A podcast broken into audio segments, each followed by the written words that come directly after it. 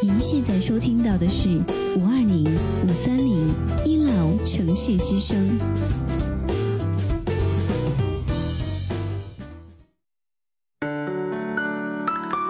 您现在收听到的是五二零五三零一楼城市之声。我爱你，我想你，我想你。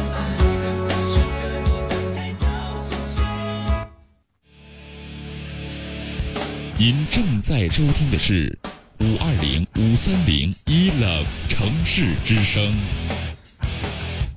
爱一直闪亮，梦想延续。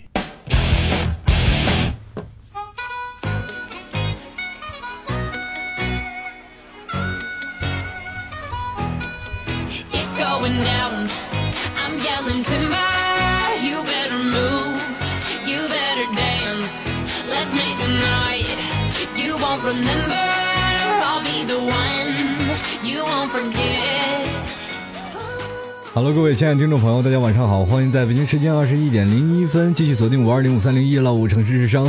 在接下来的一个小时时间里，继续是由老 T 携手本档导播半月为你送上的吐槽二零一三。同样非常感谢每位听众朋友来到直播间准时收听我们今天的吐槽节目。在今天刚才。这个木偶下档的时候，跟老 T 说了一件事儿啊，他说这个不要再送糖了，再送糖就得糖尿病了。可能在小的时候都犯过这样的错误啊。小的时候，我们对于病没有一个太多的理解啊。比如说，你要说糖尿病，哎，人都说吃多糖吃多了就变成糖尿病。不不过啊，百分之八十的糖尿病患者都比较胖。在这胖的这个阶段当中，木偶就是十分占据这样的一个天时地利人和的因素。啊，这小的时候啊，木偶也是愿意愿意吃糖，然后他的妈妈就说：“你不要再吃太多了，再吃太多就得糖尿病了。”这个时候，木偶还是要偷着摸的去吃糖。哎，这一每天就过年了嘛，就要吃糖。话说这个小年儿都要吃糖来堵嘴、粘牙，就不要让那个灶王爷上去告状。这个时候他就甩开腮帮子猛地吃，最后吃完了以后，他的妈妈又给他恐吓道。现在这个世界当中啊，最可怕的就是父母，因为父母总是拿善意的谎言来欺骗你们。比如说，在座的诸位，我们都知道，咱们从垃圾桶边上创下了不解之缘。啊，这个木偶一说得糖尿病啊，害怕呀，所以说他一边吃糖呢，哎，他就害怕，说你万一得糖尿病咋办？想到办法了，哎，去厕所，每次吃块糖，他就是，哎，尝一口自己的尿，只要尿不甜。就表表示没有问题，这个时候他就每天回去跟他妈妈说：“妈，我没得糖尿病，没事儿，都不甜。”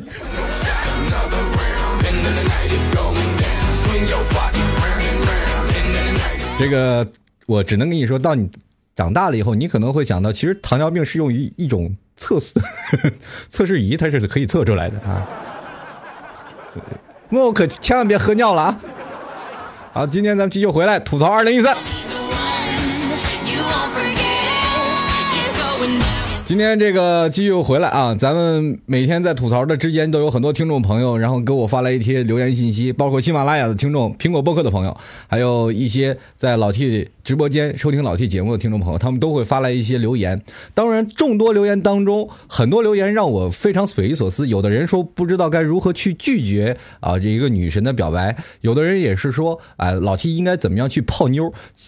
还有更多的时候要泡泡洋国妞、外国妞啊，泡洋妞。今天又有一个粉丝跟我说了，他说：“老 T 啊，你能帮我解决一个问题？有个有个外国的男人要泡我。” 这，呃，我只能跟各位朋友说，其实我就是一个名不经传的一个主播，我没有你们想象的那么神。我我感觉我现在就是你们生活当中的百科全书。但是有一点啊，我这个人评论事儿，但不解决问题啊，我是负责去评论的。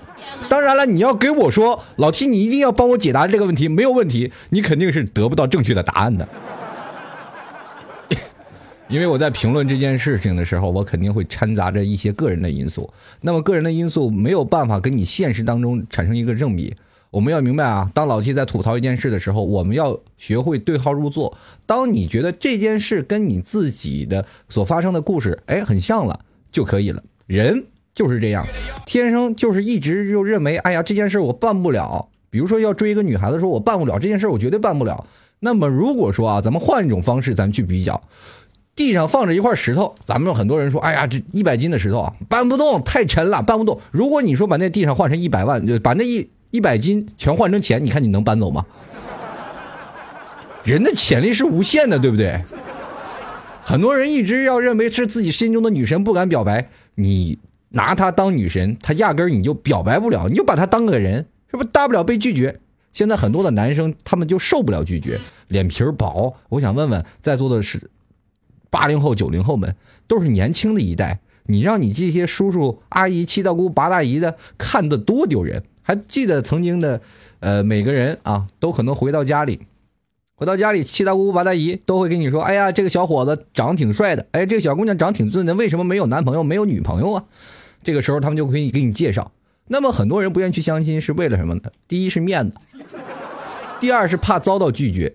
当我们怕到我们见到合适的人的时候，他不喜欢你，你心里是打击是很大的。尤其那些人一直见一个就喜欢一个，见一个就喜欢一个，觉得都不错，可是没有一个人答应他，他还相亲吗？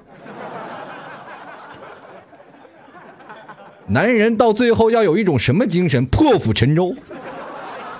到最后啊，不到最后绝对不罢休的这种精神，才能找到你心目已久的对象。不要天天寻求什么方法，比如说现在泡妞有什么方法？老 T 有什么方法去泡妞？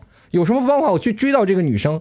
前两天有一个听众朋友特别有意思，说老 T 赶紧告诉我你的手机号码，我要追一个女生，然后那特别喜欢，那追到你我就谢谢你一辈子。那我要是万一把她。我把他追到怎么办呢？每个人的生活习性不一样，所以说你还要关注他生活当中的细节，好吧？今天吐槽继续回来啊，前半场我就直接说这么多，我们继续回来来聊聊今天的吐槽二零一三。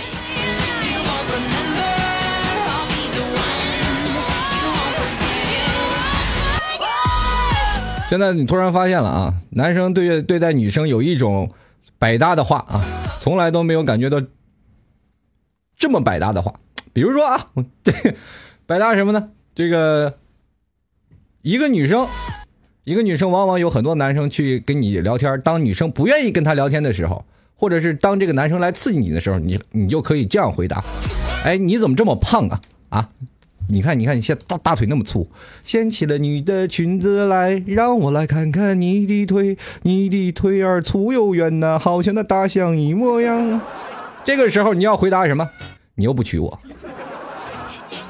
对吧？然后如果你要是再说，有人在说，哎呀，你怎么这么懒呢？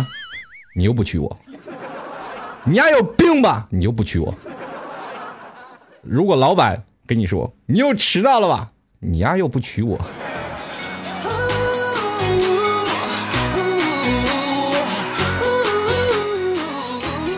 如果当有人说，哎，你要是一直这样，你可就是真的嫁不出去了，你又不娶我，对不对？还有人啊，男生他也是经历过这样的一种状态啊，就比如说，当一个女生说你怎么样啊，你一直这么懒，什么你小伙长这么精神，为什么不穿的精神点你就跟他说，你又不当我女朋友。这社会充满了爱，真的。继续回来啊！现在每个听众朋友他们在心里当中都有很多的话啊，要跟老 T 说的。其实最近很多的人啊，跟老 T 来说了，说最近一直很晚睡觉。那么就是因为现在很多的电视都放的很多的综艺节目都非常好看啊，比如说前段时间就是呃湖南卫视芒果台啊，芒果台放的那些电视都特别好看，尤其是马上就要结束那叫什么来着？什么张亮了那些他们那那个综艺节目啊，又忘了，特特别特别棒的一档一档节目啊！当时很多的人都看，包括我也是，每天都会去看啊。对对对，然后哪儿也不去啊，哪儿也不去，哪儿也不去，真真哪儿也不去，哪儿也不去。那个 就别回答了，真的那档节目我哪儿也不去。然后今天就是这样啊，你说我就说一下这件事儿，你们就别打了那些什么。上次都斗过你们一回了，你们还打？开玩笑啊，就是说那包括那些电视的综艺节目，很多人都愿意去看啊，对，因为好看呀、包括现在能看到别人的孩子，但是最近突然发现有一种很有意思的现象，嗯、在座的诸位可能有的时候就逛一下论坛，但是很多的论坛包括博客当中都去黑这些人，包括呃，不管是林志颖或者是谁，人家带孩子用得着你们去黑吗？我就。有的人甚至没有孩子的人还还要去吐槽说，你看这个人，这林诗颖不会带孩子，或者说啊，你看张亮怎么样，或者是怎么怎么谁，谁谁的女神，有病吗？这些人，你说在自己内心当中，你要保持一种娱乐的精神去看待，你不要去挑刺儿，不要去吐槽人家。你自己的东西你还没有吐槽完毕呢，人家在那里人能赚大钱，让自己的姑娘过上幸福的生活，你能吗？等你真正的能买得起奶粉，你再去吧。真的，如果要是有买得起奶粉的人，他也不会在那个论坛上去瞎喷别人的。这个刚才这个金念说了，T 哥您的尊容我真不敢恭维啊，还是看侧脸吧。你把正脸拉出来给我瞧瞧，对不对？我好歹还敢露脸的，你露一个给我看看。我告诉你，活该单身啊！就我这张脸啊，不管长得丑还是难看，有人爱啊。真的，他就有人喜欢，这就没有办法。这个萝卜白菜各有所爱，你就不要跟我比了。说是当一个人长得丑怎么样，我们去评价这个人长得丑，你要心里说，千万不要说出来。首先啊，这个人啊肯定会对你有所反击；第二，就不搭理你了。哎嘿，尤其是你要打击一个女生啊，就是见面第一声第一次，我们去跟一个女生去聊天啊，我们总是愿意去把这个，比如说气氛炒得稍微火热一点啊，稍微和谐一点。一去了就拿女的开玩笑，哎呀，这个今天这这这没化妆，怎么怎么回事？啊，这长这么丑。我告诉你，这个女的压根都不会搭理你，啊。当然很说了啊，这个很多人说照片一直很好看。前段时间有人也说了，这个在我的一条留言当中啊，我来翻一下，他跟我说了一件事，跟这个照片很很有关系。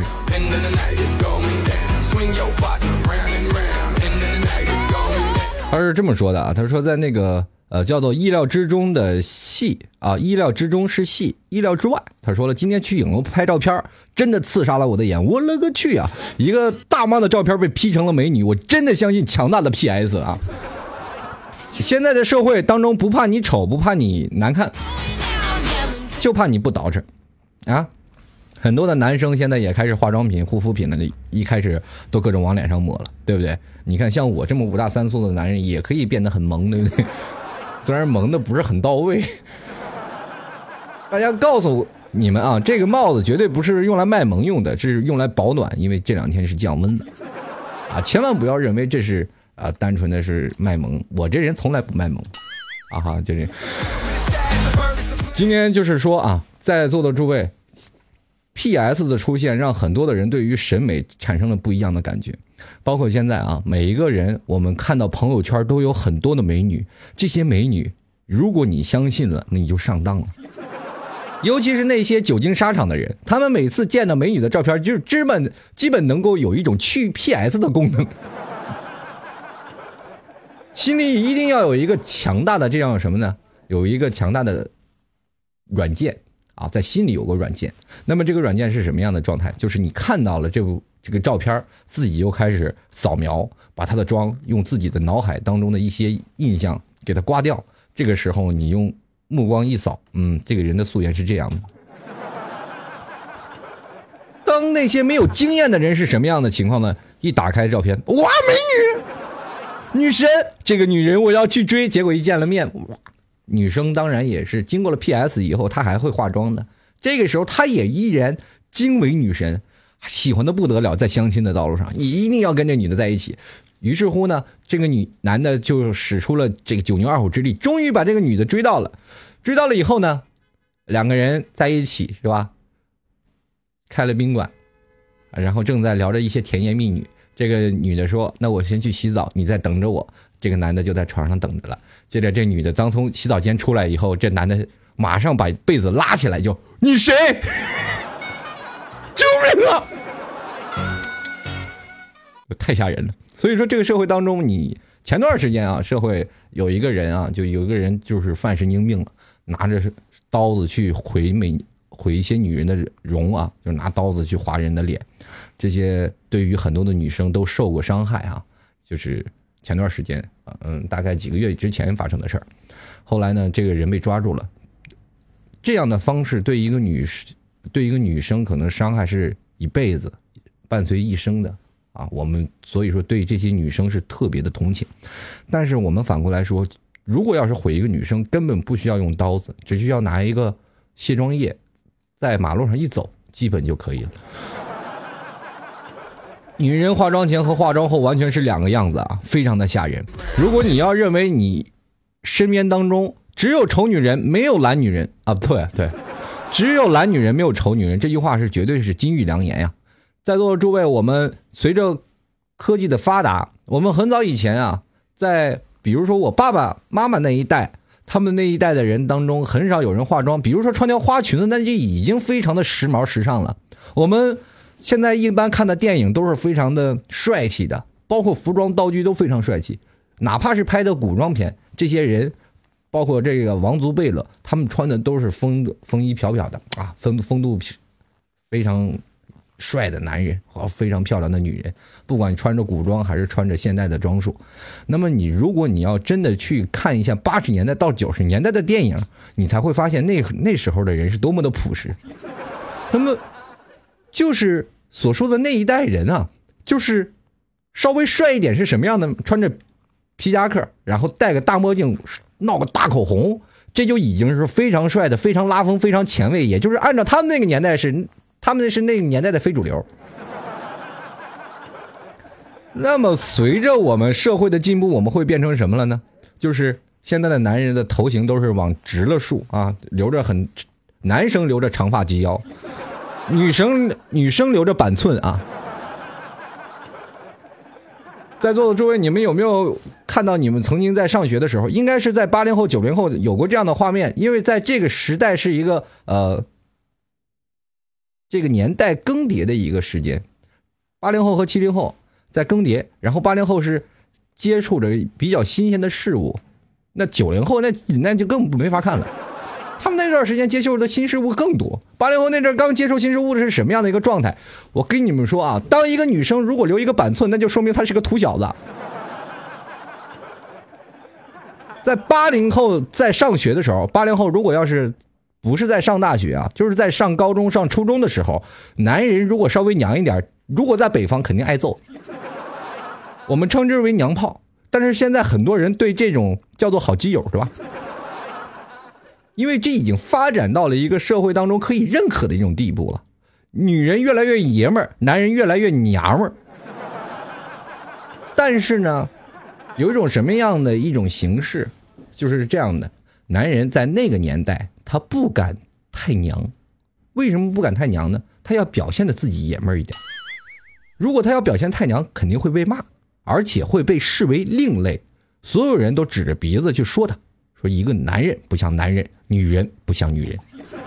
但是现在你去看所有的花美男当中，百分之八十的花美男都会去化妆，每天去进行皮肤的保养。在座的诸位，你们有多少男人去进行皮肤保养的呢？肯定是也有的，因为这形形成了一个社会的时尚。这就是八零和八零后在那一个年代的更迭，就是说，男人女人化，女人男人化。到了后来，到了九零后的时候。这就已经形成了一个非常普遍的现象，女汉子越来越多啊，男娘们是也也就是说，我们传说中的伪娘啊，也就越来越多了。那么这种习惯已经让我们这种现象已经成为让我们能够接受的一种现象了。接着会出来些什么样的状态呢？非主流，非主流是从哪个代开始叫起来的？比如说撅嘴，是吧？仰天四十五度。等等等等等等，还有那一些梳着就跟七龙珠一样造型的人物，在座的诸位啊，我特别难想象到曾经那些人穿穿着就是跟很哈雷，但是头发闹的，就是让我们认为这个人太非主流了。我们无法去揣测到他那个年代的心情是到底是为了什么会变成这样。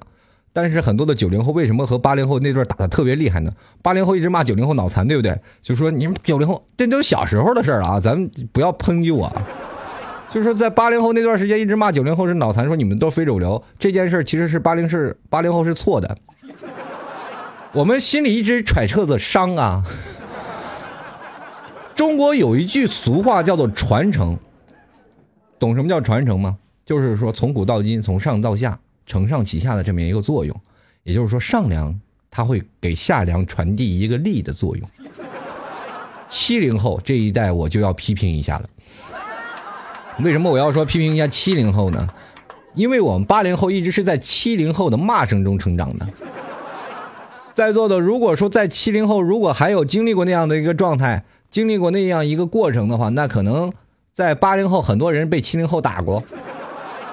七零后不像八零后那么斯文啊，七零后一般在那个年代当中都是棍棒底下出来的啊。看着你们看着曾经山鸡陈浩南，这个是在七零后当中是真的是见证过的这些历史。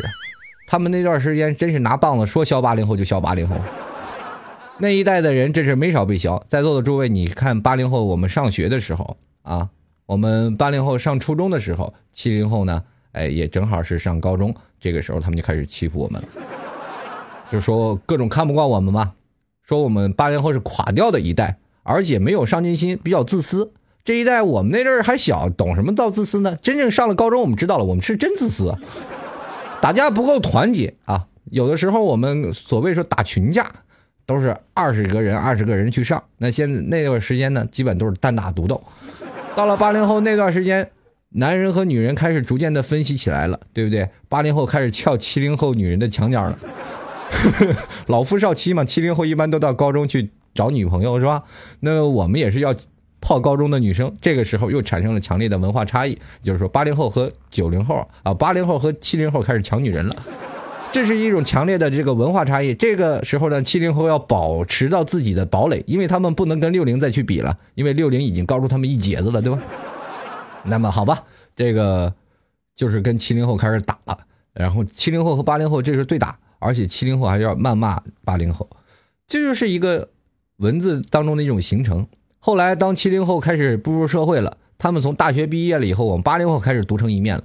八零后独成一面的时候，我们七零后不鸟我们了，我们很寂寞呀。七零后也不骂我们了，他们就说你们垮掉的一代，这一代就是垮掉的一代。说到我们八零后，后来我们八零后还在上学的时候，一直还纳闷呢，我们为什么就垮掉了呀？我们还没步入社会，我们就垮掉了。说着说着，七零后步入社会，他已经跟我们完全脱节了。我们八零后该怎么办呢？骂九零后呗。九零后还在上学呢吗？当然我们不能打。随着网络的出现了以后，我们开始去骂吧。我们接受不了九零后的那种现象，于是乎我们就开始开始跟九零后对骂。八零后和九零后两个年代的一种冲突，其实更多的说明是一种呃时尚与时代的冲突，因为这是一个时态更迭的情况。在很早以前，没有说八零后和九零后。当然了，这只是说其中的个例，并不是说每个八零后、九零后都会成这样。有很多人啊，其实对于这些八零后、九零后，在一直一直在谩骂声当中，不管是八零后、九零后，见到这些骂人的，都觉得他们很二逼，对吧？包括我也在内，我也觉得他们很二。可是你八零后和九零后确实有一道不可逾越的鸿沟，你永远无法理解九零后是怎么想的。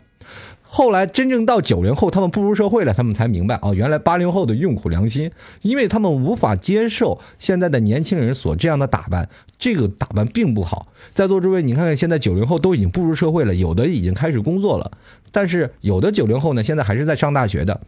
你看看有几个学生还梳成像七龙珠那样，还打扮自己跟非主流的很少了，因为这样的学生真的九零后越少了，因为这个东西是有传承的，零零后接手了。但是零零后接受的不是所谓的这种时尚风，九零后是比较时尚，他创造了一个班，这个一个门派。比如说啊，八零后那段时间是玩泡妞，啊泡妞找女人，九零后就成了时尚的代言人，零零后就成了什么呢？就成了比较乱的一代。在座的诸位，我们经常能看到零零后做一些非常有意思的事儿啊，在十零零后十岁、十一岁的时候就已经开始跟九零后掐了。那段时间我看的特别不亦乐乎，呃，在好几年前吧，我看到零零后还没有长大成型啊，也就是十二三岁，他们就开始骂九零后说是脑残，然后九零后一直骂零零后你们这帮二货。后来你才会发现，零零后现在对于现在社会当中来说更加的夸张，因为他们会变成一种什么样的现象？他们对于现在的人们更加的可以无视掉了，他们可以无视掉周围我们。有时候坐地铁啊，经常可以看到两个零零后抱在那里对啃，这个时候我的心情很尴尬呀，我还单身呢，在那个年代，我单身的情况下看着他们俩在那，是吧，做着一些比较激情的拥吻动作，我会发现我老了，我活该单身呐。现在的年轻人确实很开放，但是后来你突然发现一种问题啊，在很多的找不着对象的，大多数都是九零后、八零后，恰恰零零后就没有这个现象。哎，前两天发生了一件事儿啊，这件事儿不得不跟大家吐槽一下。前两天在一个某某学校当中啊，一个女应该是初中初中生嘛，零零后嘛，对一个这个女生这个表白还画了个心，当众接吻，很多的学生给她鼓掌。你说这些的学生都肿么了？真的无法可以想象到啊！曾经我们还仍然记得上大学的时候，我们为了一个追着女孩子啊，这个梳着伤心的发型，走在乡间的小路，抱着一把破碎的吉他，坐在那个门口的自行车，然后唱着一把小芳。村里有个姑娘叫小芳啊，是吧？然后从楼上就默默的引来了一盆水，哎呀，让人睡觉啊，就是这样。上学的时候就是帅嘛。我记得我上，我有个同学，曾经他家里放了把吉他，我就问他，会弹吗？他说会。我说你弹一首给我听一听。结果是单弦儿就一根弦响。我说你能不能多弹几根弦，弹几个和弦？他说我我买这把吉他就是为了泡妞的，弹它干嘛？对吧？大学的时代就是这样，一个男生他有很多种方法去泡妞，那你。你去想想，现在的八零后、九零后步入社会，反而被工作拖累，也无法去找到自己的真爱。很多人到现在为止，他还不会谈恋爱了，反而去说：“哎，我应该怎么去谈恋爱？”这就是你人生经历不够啊！你人生经历一直在谩骂声中度过，你没有去体会人生，当然不知道人生的美妙啊，对不对？告诉你啊，在座的八零后、九零后，你们现在都没有男朋友、没有女朋友的这些光棍们。零零后现在每个人都有谈过三四次恋爱了，你知道吗？呃，前两天我真的有个小侄女，有个小侄女她不大啊，挺小的。然后我就是说，这个小侄女她每天就是跟男男生玩啊，我们都不会再当回事儿。但是你突然发现有一种情节在那里啊，这个。现在的小女生上小学就说你跟谁好，我跟谁好，好的不行在哪儿呢？而且还有朋友圈还发了一些特别酸的话。哎呀，今天心情好落寞又寂寞。你说一个小孩他能发出这样的消息，不是都让你们上辈子带坏的吗？上梁不正下梁就歪啊！曾经我这个有一个朋友啊，我有个朋友特有意思，他是怎么回事呢？他是。知道他的妈妈和爸爸呢是上中学的时候勾搭上的，哎，结果人那个年代不行，上中学勾搭上了以后不能声张，一直做地下工作，做了好几年，做了五六年。他们那份儿那个年代结婚早，二十一二岁就结婚了啊，对吧？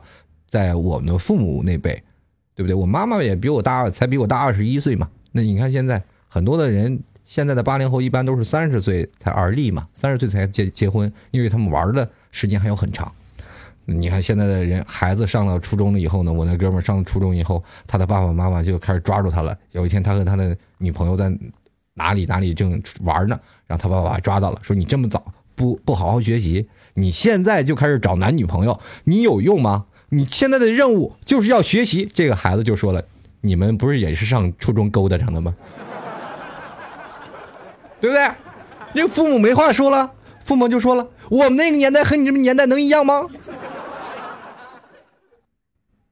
孩子当时小不明白呀，但是你要按照现在的眼光，确实是不一样的时代呀。那个时代就算不去干嘛，就是我不上学了，可能我去一个公司去上班，单位会给你分配住房。现在不会啊，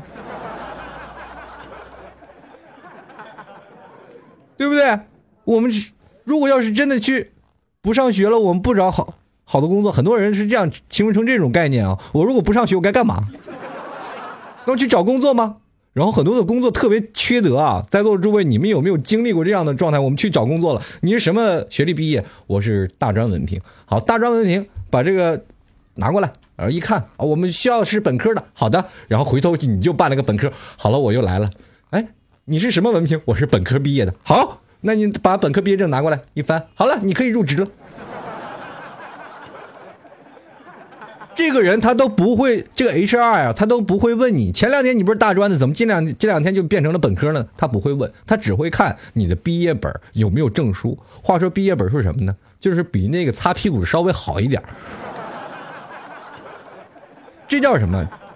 在座的诸位啊，你们每一个人学了几年，一定要毕业拿到那张本儿，那个毕业证就是敲门砖，一个企业的敲门砖。当你敲开了门，这个本就基本不用了。很多人说了，大学生有一种，呃，什么呢？文化素质高啊，个人素质也高，所以说管理起来相对于比那些没有文化素养的人要高一点。我想问一下在座诸位，你知知道什么叫斯文败类吗？什么叫做戴着眼镜的流氓吗？都是从这儿出来的啊！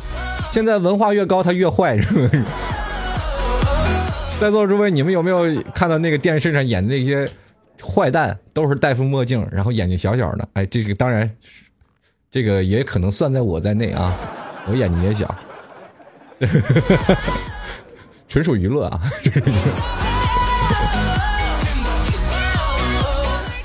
其实，在每一个东西啊，每个当中，我们都有不同的见地啊。每个人的生活状态也都是有不同的方式。不要太跟我纠结认真，我就说是这么一个现象啊。确实是现在这个社会现象就是存在着这些。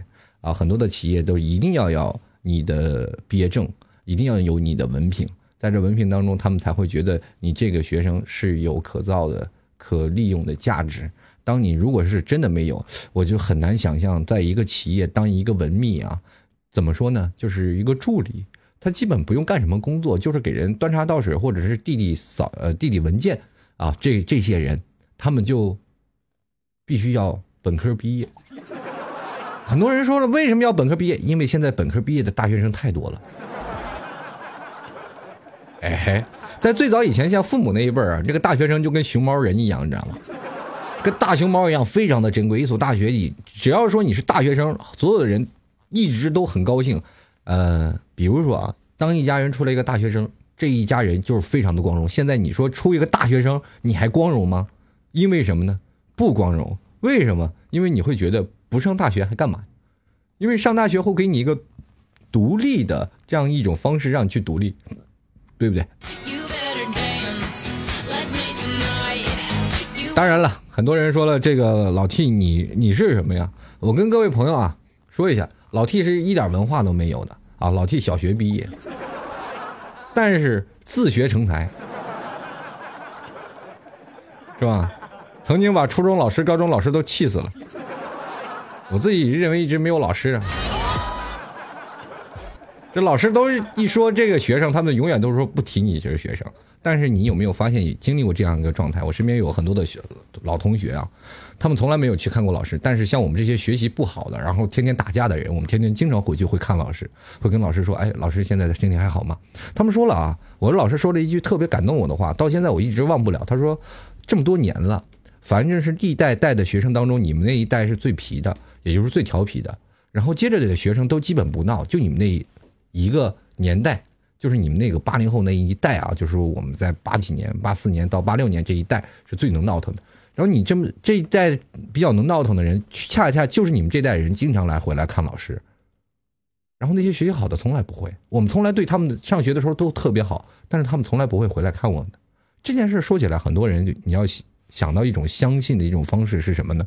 就是说。当你学习不好的人，他也有可取之处，就是那些学习坏的人，你天天去打他，天天去打那些学习坏的人，他们仍然会感激老师曾经在那几年对我们的管道的教诲。为什么我们会那么感激老师？因为我们步入到社会当中，我们碰壁了，我们想起老师曾经说的话了。原来那段时间不好好学习，会变成这样的一种情况，对吧？当我们在社会当中觉得特别难过，然后在社会当中特别低落的时候，我们就要要去找那些曾经跟我们同班同学学习特别好的人，现在混的依然很落魄的人去找平衡去。打个电话，喂，来，张三儿，来出来吃饭了。哎，哎，别别，我这儿还写论文呢，写什么论文？快出来啊！最近过得怎么样？哎呀，你可别提了，你兜里啪拍出一包三十三十块钱的烟，来抽根烟。那哥们拿着拿着一个十五块钱的烟，哎呀，都不好意思掏啊，都都有优越感，是不是？一定要找平衡啊！当你人生当中觉得最低落的时候，很多人也都是最有最失落的时候。当你最失落的时候，就一定要把你曾经优点要远远大过你的人拿出来，来比较一下。你突然发现你现在你比他过得还好，这个时候你心里是不是很平衡了呢？你还失落个什么劲儿啊？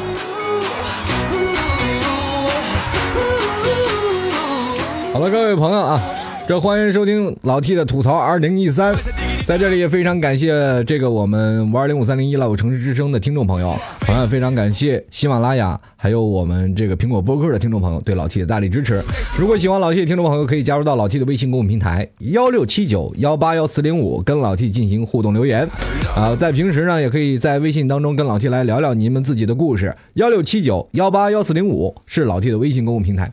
同样呢，还有一件事儿，就是最近呢，老 T 也是在呃组织一场活动，就是在上海的，大概在人民广场吧。二这个十二月三十一号要有一场聚会，那么所以说，如果要有想想参加聚会的朋友，在上海想要参加聚会的，可以加入到我们的聚会群二三六三二六幺零八二三六三。二六幺零八可以加入群里来一起来讨论一下。当然，我不太鼓励那些比较远的，比如说有很多从山西了、从河北了、有四川的、有广州的这些人也要过来玩。所以说，我说不必要，真的不必要。真的，如果要说你要跑过来就跑一天，然后玩的时候着急再把自己丢了也不太好。有时间的话，老 T 也会在这个全国各个城市来回跑，到时候也还是有请各位啊，能多多包涵。当然了，不要对着老 T 去了，是吧？朋友来了有好酒，当然敌人来了有猎枪，你不要对着我打枪就行，啊，是吧？还是希望各位朋友非常感谢你们对老 T 的支持啊！再公布一下上海聚会群的这个号码是这个群号是 QQ 群二三六三二六幺零八啊，同样也是老 T 的节目诚招一些这个呃广告商啊赞助商对老 T 的节目进行冠名赞助，好吧？好了，这个继续回来啊！今天的吐槽二零一三，聊聊听众朋友在说些什么。我们这些时间就来看看听众朋友的微信和我们的喜马拉雅留言。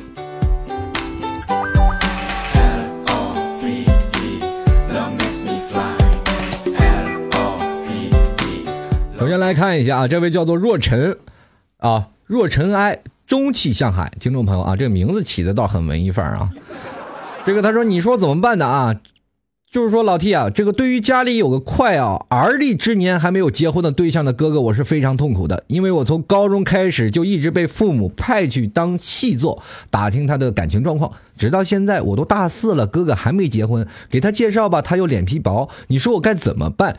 我这感觉像是信鸽两头忙，两头挨骂，可是。”看着父母干着急也不好受。对于这么一个宅男的哥哥，我只想说，脸皮厚点能掉块肉吗？这样的话，我可以分成两句话来跟这位听众朋友来讲。如果说你认为你的哥哥一直是个宅男，脸皮薄，你可能就错了。这是一种方式啊，这是第一种。因为如果在每个男士的心里去想，他如果要跟一个女士有一些苟且行为的话，他们不会通知你们的。第二点就是这些的男人。他们有自己的爱情圈子，当他们无法确定这个女人就是他一辈子守候对象的话，他们不可能把她拉出水面，跟自己的父母或者跟自己的亲人去诉说。有的人会可能比较大气，会拉出来说啊，这就是我的什么？我的我的女朋友，我的什么样？但是当一分手以后，很多人会认为这个男人会被剩下，你被踹了好多回，对不对？但是有的男人他一直保持一种什么样的？我除非。这些东西我可以不介绍给朋友，但是我一定要介绍给我父母。这样这样的话，这个女生可能就是百分之八十就是他心中最爱的，可能要跟他伴随到终老的人，对不对？但是你现在又不是你哥哥，你每天晚上跟踪你哥哥吗？你确定你哥哥没有什么什么暧昧对象吗？你难道你有没有发现你哥哥在有的时候宅着宅着，突然发现，哎，我明天要去外地了，他就不是会私会他的那个小情人去了呢？人嘛，你而立之年，你还用得你着急？再说了一个，作为一个男生，他现在你说找不着对象，他还能单一辈子吗？该他着急的话，他肯定自然去着急，说让你去给他相亲对象了，对不对？你还替他愁，真是皇皇上不急太监急啊！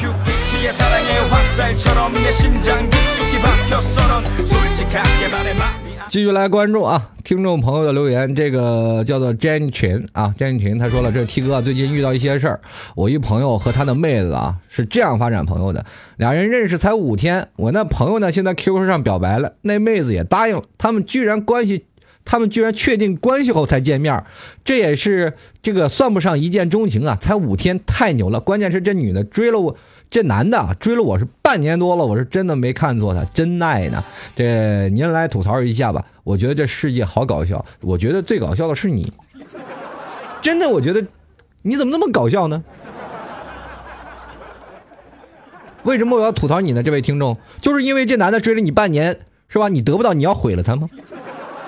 人家两个人是真爱啊，就是说五天成到一块了。在座的诸位，你要明白啊，他们俩确定了关系以后，然后才见面的，对不对？这是第一种情况。我曾经还说过先上车后买票的呢，人家见了一面，马上就解决战斗，解决战斗，两人再恋爱，不可以了吗？还有啊，就是说，不管怎么样啊，两个人不管从 QQ 上认识，或者是从某种途径或者媒介去认识，能够拉拢到现实当中的，我觉得这都是可以的呀。这是正常途径所去泡到妞，人家为什么追你半年你不接受呢？那人家走了以后，你这个时候就要不要表表示出说哇太搞笑了，我真是看错他了，这千万不要说这话，你应该祝福他们，你们百年好合。这个时候你是不是终于有一种曾经有一份是吧感情来到我面前，我没有去珍惜，直到失去后我才后悔莫及，是这样的吗？那你如果要是真的觉得不在乎他，你是不是应该表现出这样一种状态？曾经有这样一个男人，他对我非常的爱，直到失去后我才松了一口气，对不对？你应该是松一口气，而不是去哎呀有一股酸酸的味道。你是我的什么？我是你的优乐美啊！好吧，好吧，顶多算是个鞋垫儿，好吧。这千万不要有一种酸酸的味道啊！我喜欢酸的甜，那就是真的我。好，以以后要对这种人要表现出一种什么样呢？豁达，你一定要表现的大度，越表现的无所谓，这男的越伤心。这男的一看，哎，原来你是真的不喜欢我。你要越酸了吧唧，这男的心想，哎呀，原来这这小女人还是蛮喜欢我的，对吧？当你真的是开始想他的时候，这男人开始上劲儿了，他不再搭理你了。哎，你说这女的当时我追她，她不搭理我，你看现在我有了，她就开始是吧，酸了吧唧。这个时候，男人只要一上了劲儿的时候，女人心里就对他有种莫名的崇拜感。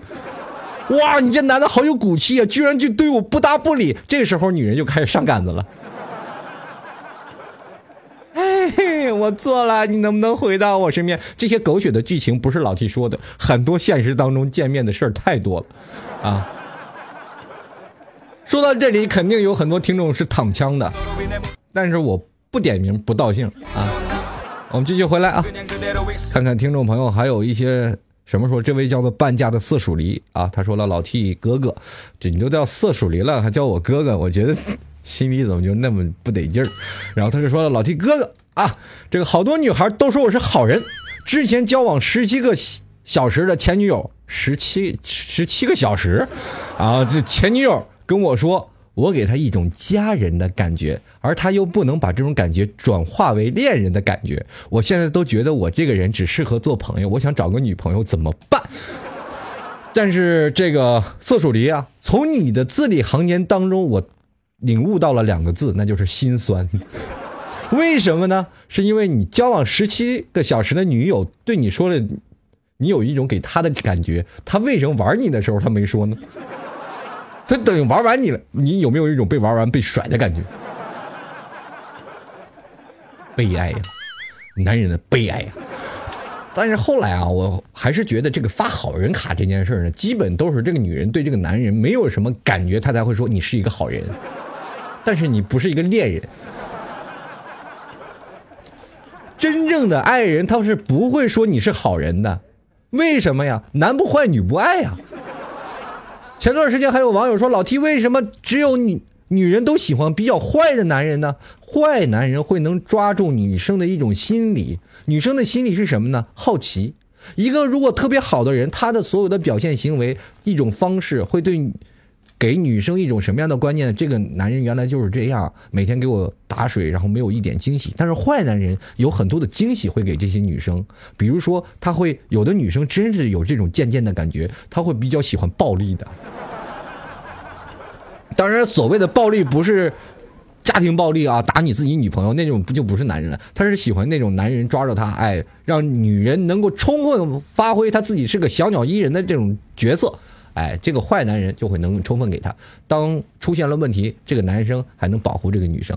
而且另一点呀，安全感这个问题是发生在什么样的一个状态？就是当一个女生觉得特别无助、特别落寞的时候，这个坏男人总是会出现她的身边。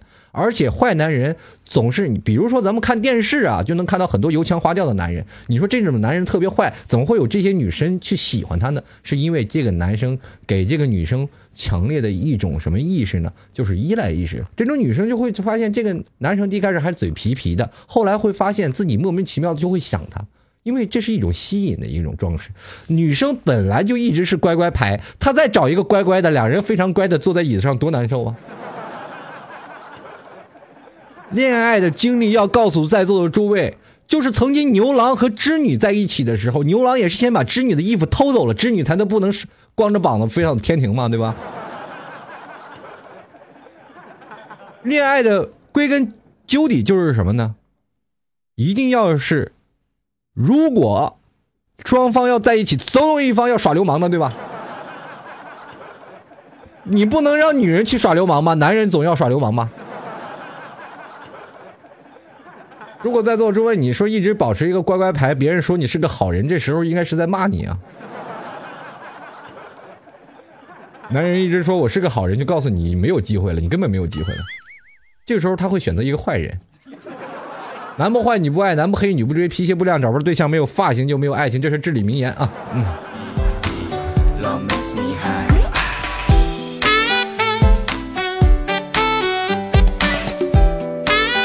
继续啊，看这个叫做这个没有人像我一样的听众朋友，他说老 T 感情的保质期是如何去维持的？我为什么对交往的对象超过三个月就提不起兴趣了呢？感觉好累，对方缠得越紧越抗拒，我是不是要孤独终老了？可是友情却很长久，你这种人呐，就是欠收拾啊，就是没有碰到一个你是真心的爱着人。如果有一个足有足够道行的人跟你在一起啊，比如说他能够让你若即若离，让你对他产生强烈的依赖感。这个男的还不搭理你，你也越不搭理你，你越爱越爱他。你爱的时间越长的时候，你会发现受的伤害越深。这个时候你开始质疑，我要不要不跟他在一起了？这时候这个男的又回来了，你又喜欢上他了，然后这男的又把你甩了，你就会发现你在这个长久的病痛当中，是因为你没有找到一个你真心爱的人。当你找到一个真心的爱的人，你会死得很惨，会被这男的玩的团团转的。一定要保持一种什么样的精神？你说你爱情的保质期应该如何去保持？三个月你就腻了，你知道什么时候？爱情其实再往前走啊，你这三个月保质期应该是再往前，可能三年或者三十年，你就没有爱情了，就已经转变成亲情了。还有多少人是有爱情啊？你说现在去想想，如果是有老头老太太，有多少人会抱着自己的老太太说“我爱你”啊？你回头你让你的爸爸跟你妈妈说，呃，老婆我爱你，你看你的爸爸说吗？我跟你，他们都不好意思说。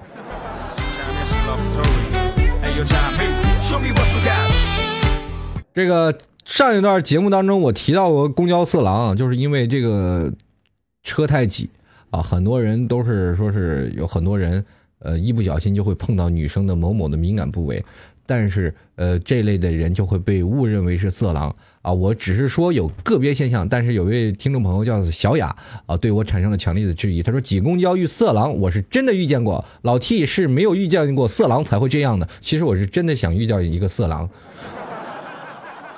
不不不不不不，我不是想遇到一个色狼，我是想遇见一个女流氓。但是我不知道为什么，我一上了公交车，那些女流氓都离我为之甚远。我一直非常想见识女流氓在公交车上是怎么非礼男性的。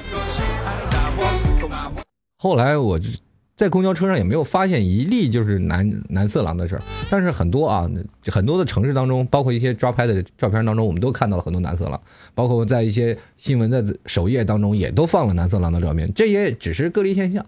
当女生你要是抓到以后，马上去喊，这个男生肯定是要也会被抓着一顿狠揍的，对不对？所以说，当到遇到色狼的时候，就一定要喊，一定要骂，就站出来啊！在座的诸位，如果要有听见有人喊色狼，你们就一起上去去打啊！当然了，你不要误伤，有的人确实因为挤才这样的，说。就如果出现了明显的挤捏的动作，这个 这研究太深入了，这。好，继续来回看啊，听众朋友的留言信息啊，这叫 Miki 啊，Miki 说了，这个 T 哥，我的一位男朋友和我的一位女性朋友聊得很来，这个我们三个是在一个公司工作的，有时候他们两个会经常一起出去透风，我心里感觉不是滋味儿，这是为什么？这种感觉憋在心里有段时间了，我很想试着不去在意，可还是很难受，我这是怎么了？该怎么办？说到这一点，你肯定是吃醋了。第一点，第二点，你会怀疑你的男朋友会不会出轨了。当你觉得你男朋友出轨的时候，你又不能去说，这个时候你就要跟你的男朋友去进行细心长谈了。能在一起过就过，过不到一块就分。那什么玩意？你拿我当什么了？啊啊！当然了，这个男性朋友啊，这不是男朋友啊。啊，你你们是在一个公司工作的，这个，啊，你的男性朋友，你是不是喜欢这男的呀？暗恋呀？我以为是你男朋友。这个时候就一定要保持一种什么态度？你能拿下就拿下，拿不下就拉倒，啊，也千万别堵着。有的时候把话说出来，可能心里他让你死心了，你也就不会再伤心了。天天人最痛苦的不是说被拒绝了，最痛苦的是一直暗恋着不表白。当你暗恋暗恋一种状态，什么一个状态？比如说这个男的单身还好，你一直暗恋他。当这个男的开始有女朋友了，这个时候你又不能表白，你心里还是爱着他的，怎么办？想表白你也没有机会了，是不是？这样的一个情况下是最痛苦的。如果说你要暗恋一个人，在趁着这个男男人或者这个女人他没有找到另一半的情况下，没有找到另一个暧昧对方对象的情况下，一定要勇敢的去表白。如果说他真的在这段时间找到了他们所谓的暧昧对象，呃，还发展女朋友的这个对象当中，他们已经开始找到了，经常在一起去溜达，你这个时候还不表白，你怎么表白呀？他们如果真的确定关系了，你这不是横刀夺爱了吗？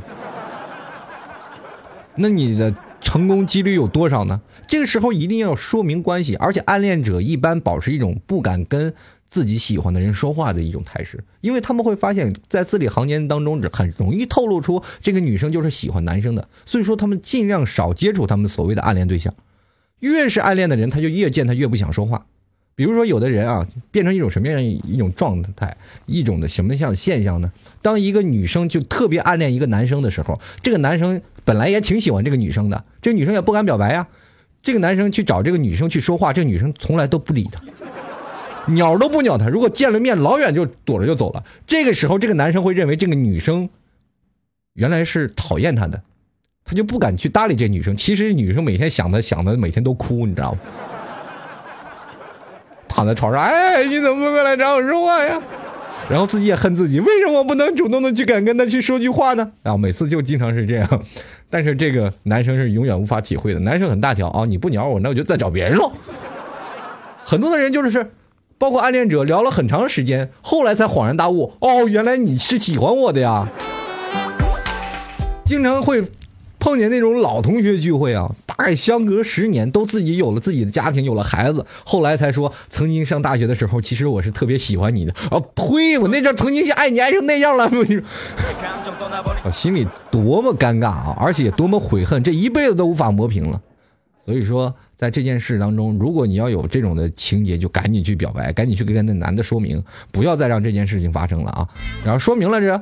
不管怎么样，当这个男的再跟你说一些事情，把你拒绝了，你也觉得很开心呀。至少你的心里不再堵了，你可以放下了，对吧？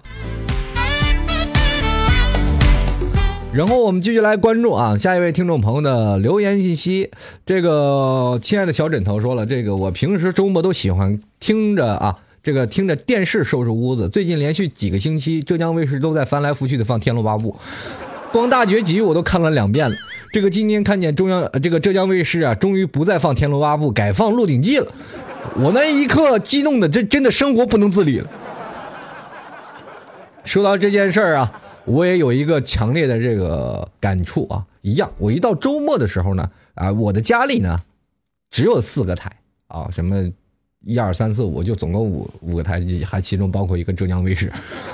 我每天打开电视，一早上起来就大概一一睁眼都快到十二点了，都在周末的时候啊，周六日一打开电视，你就看，哎，《天龙八部》，哎，躺在床上也不想起来，人家刚起来，周末也没有办法，也没地方去，这个时候就看看电视，哎，看《天龙八部》，啊，这这周六周日就看完《天龙八部》，看到这几集，好了，睡觉，然后第二个星期又《天龙八部》，这个时候还能把上一周的节目还能接上，挺好。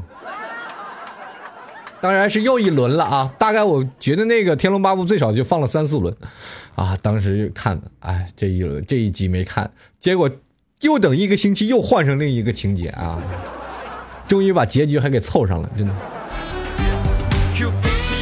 曾经一到暑假的这个神剧都有什么神剧呢？这个《西游记》是吧？《红楼梦》，还有等等这个呃《还珠格格》，这都是曾经的暑假大戏啊。后来这个经过改革已经没有了，但是后来 后来变成了这周六日的这个黄金大戏，对吧？这个实在是无法去言语啊。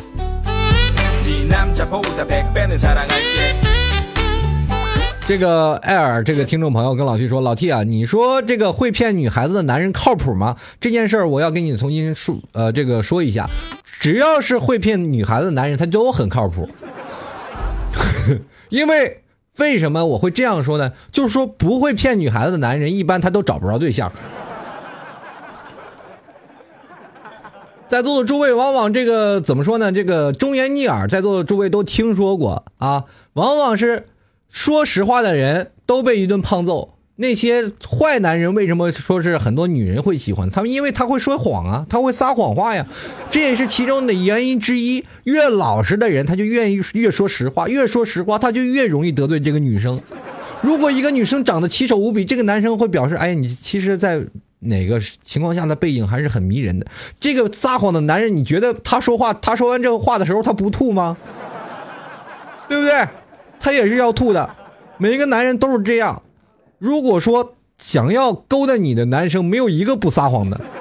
他说我每天晚上都梦见你，他能知道梦见你吗？他连昨天晚上梦见啥他都不知道了。很多人都是认为啊，女男生就不宜骗人。我告诉你，如果男人跟你说实话，这一辈子你们肯定都分手了。越会骗人的男人，他才会越跟你的爱情越能长久。越诚实的人，你的家庭肯定是要充满着矛盾。